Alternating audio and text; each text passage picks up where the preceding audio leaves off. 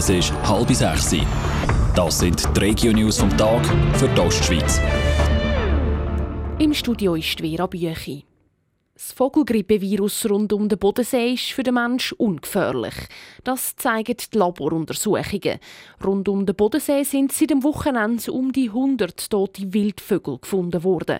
Untersuchungen haben gezeigt, dass sie an der Vogelgrippe, genauer am Virus H5N1, gestorben sind.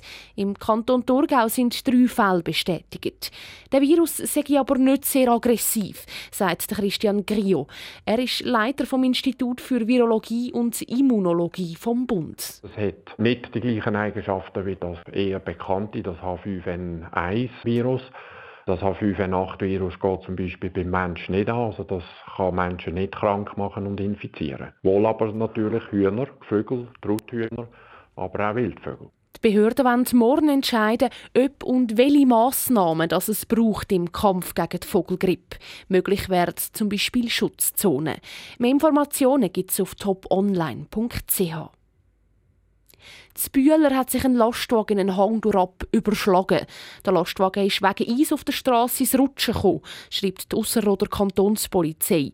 Der Chauffeur ist aus der Kabine rausgeschleudert worden bei dem Unfall. Er hat sich einen Rückenwirbel gebrochen. Am Bahnhof St. Gallen gibt es die Billetberatung bald per Video. Der SBB will St. Gallen in zwei Wochen mit dem Test anfangen, heisst es in einer Mitteilung. Neu können sich die Kunden am Billetautomat dann per Videogespräch beraten lassen vom SBB-Mitarbeiter.